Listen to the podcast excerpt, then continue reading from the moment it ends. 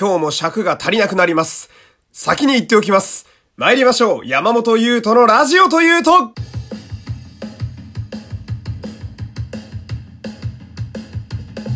どうも皆様こんにちは。声優の山本優斗でございます。第209回目の山本優斗のラジオというと、始まりましたよろしくお願いしますさあ今日もお礼からスタートしたいと思いますまあここ数日ね、えー、全部スタートがお礼からという、まあ、非常に嬉しい連鎖でございますけれども、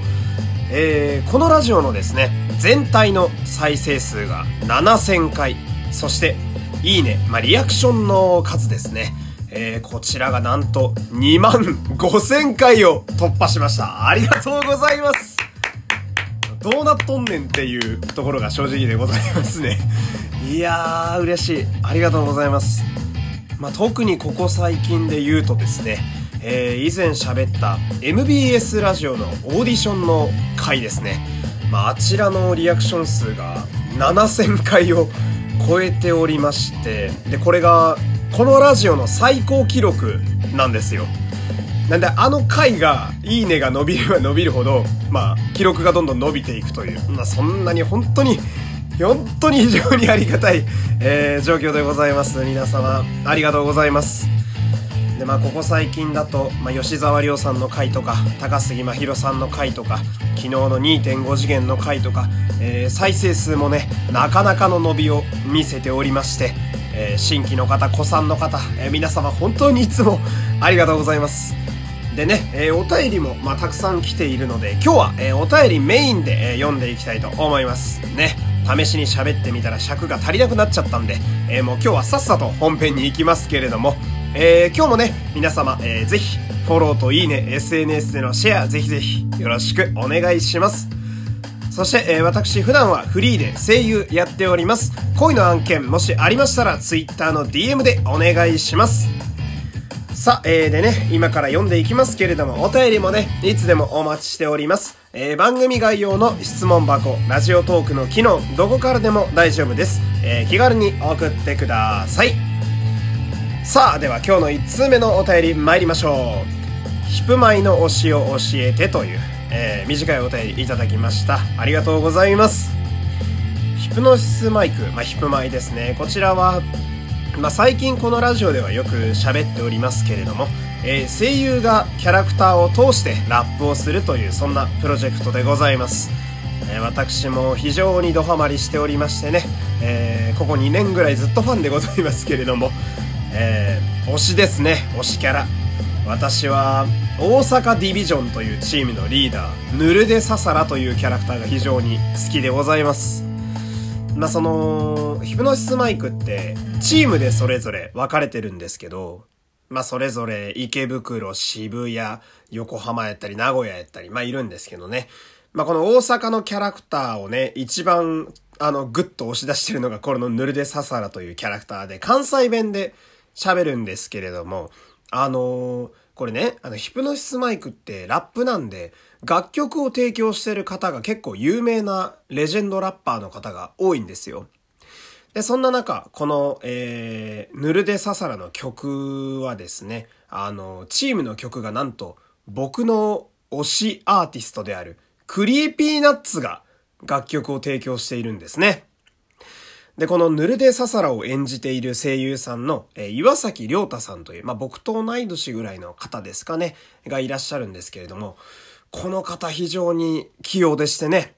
あの、 Creepy Nuts、まあ、楽曲を提供しているクリーピーナッツの R 指定というラッパーがいるんですが、このラッパーの歌い方にめちゃくちゃ似てるのよ。あの、声の裏返り具合とか、あの、口調のこう、なんていうのかな、あの、関西弁の癖とかがめちゃくちゃ寄せててすごく似てて、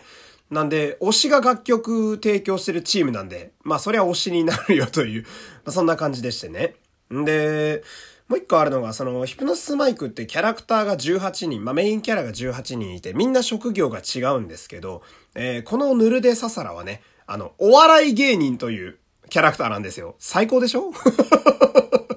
僕お笑い好きなんで、やっぱそこもぐっと引き込まれた部分があって、ラップの中でノリツッコミをしたりするんですよ。まあ、こんなおもろいキャラおらんわと思ってね。で、ちなみに、え昨日、このヒプノシスマイクが舞台になったヒプステの話をして、荒牧義彦さんという俳優さんがすごいって話をしましたが、えー、このヒプステで、えー、ヌルデササラを演じているのがこの荒牧義彦さんなんですよ。さらにヌルデササラがぐっと好きになったというね、えー、非常にいい話でございましたけれども。では、えー、次のお便りいきますよ。また荒牧くんの話題でございます。えー、荒牧義彦さんのことで山本さんのラジオを知り、拝聴しました。ありがとうございます。めっちゃ嬉しいな。山本さんは映画、刀剣乱舞はご覧になりましたか？ラジオ内で言っておられました、えー、トーステ、まあ、刀剣乱舞の舞台ですね。を見てからも楽しめますが、知らなくても楽しめますので、ご覧になられた感想を聞きたいです。男性視線の2.5次元の感想はなかなか聞けないので、またお話ししてくださると嬉しいですという、この、めちゃめちゃ丁寧なお便りなのよ。嬉しいですね。ありがとうございます。これね、あの、まあちょっと余談ですけど、えー、吉沢亮さんだったり、星野源さんだったり、えー、昨日の荒牧くんだったり、こう特定の方のことを喋った時に、そのファンの方がこのラジオにも結構コメントくれたりなんかしてね、嬉しいもんですけど、すると、皆さんすごく丁寧なんですよ。だからその、思ったのがそのやっぱ優れたスターには優れたファンがつくなってってここ数日すごい思ってて、まあ要は、いい人が多いんですね。まあこの方みたいに丁寧にすごい文をこさえてくれる方が多くってですね、またちょっと僕も、そのスター自体もね、えー、気になりますが、ファンの方もすごく好きになるといい連鎖が生まれておりますが、で、これね、実はね、映画の刀剣乱舞ってね、僕ね、実は見てるんすよ。なぜか。確か2017年ぐらいの映画でしたね。えー、あれ2018だっけ？なんか結構最近のイメージがあるんですが、あの、実はね、公開してちょっと経ったあたりで、あの、知り合いに誘われて見に行ったんですよ。で、刀剣乱舞って何ぞやっていうと、まあ、ざっくり言うと、刀を擬人化したつくごつくも神だね。言えない。つくも神たちの、えー、お話でして、で、映画の刀剣乱舞は、あの、そんな彼ら、まあ、イケメンたちだったりするんですが、彼らが、まあ、現代に、現代ちゃうわ、えー、時代劇、戦国時代に転送されて戦うという、まあ、ファンタジーと時代劇の合いの子みたいなお話でして、で、これがね、まあ、あの、言ってしまうと単純な感想になっちゃうんですが、まあ面白かった。本当に。その、まあ、それこそね、僕みたいなね、特撮好きな男は多分あの映画すごい好きなんですよ。で、ちなみに、この中にも、あの、さっき言った荒牧くんが出て るんですけど、今度はね、あの、さっきはお笑い芸人の関西弁の役やってましたが、この中だと、あのー、金髪で、フードで顔を半分隠した美青年みたいな感じの役で出ていて、僕はその、そっちのね、金髪の方を先に見てから、あの、さっき言ったヌルデササラってお笑い芸人の役を見たんで、その、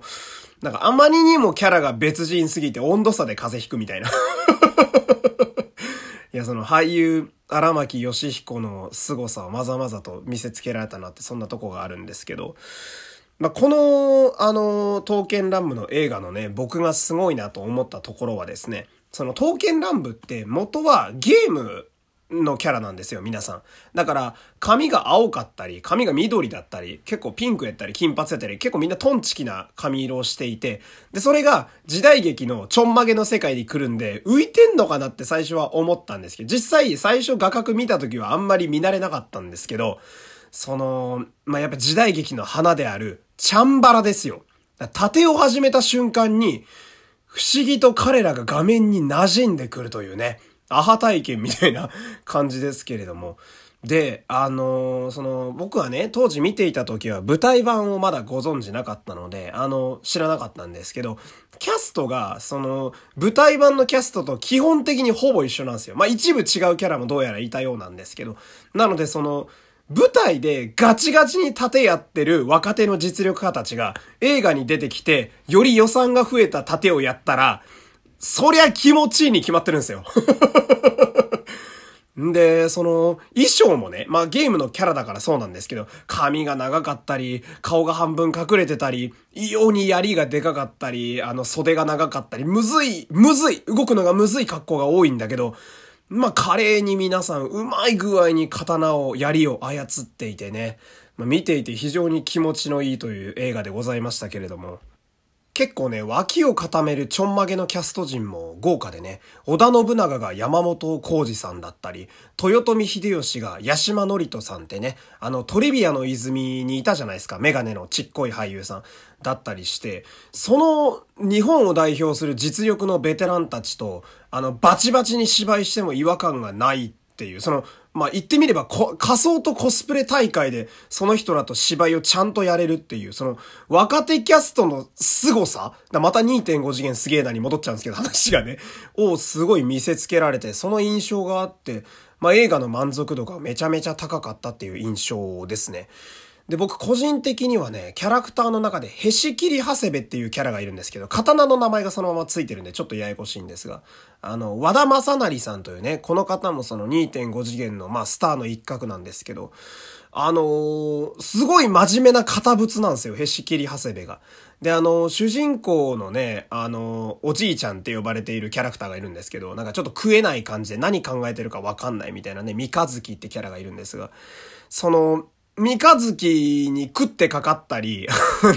顔がずっと硬かったりするんですよね、仕切り長谷部が。真面目だから。もう顔がずっと硬いので、なんかずっと怖い顔してるし、みたいな。そこがなんかね、俺すごい愛嬌を感じてしまって、あ、こいつ不器用なんだろうな、みたいな。なんかその辺がすごく愛おしくなったり。で、あ、こうやってみんなキャラ好きになってくんだな、みたいな。やばい、喋りすぎた。時間がない。えー、今日はこの辺で失礼したいと思います。またこの辺の話ね、えー、どっかでしたいと思いますんで、ぜひよろしくお願いします。山本優斗でした。さよなら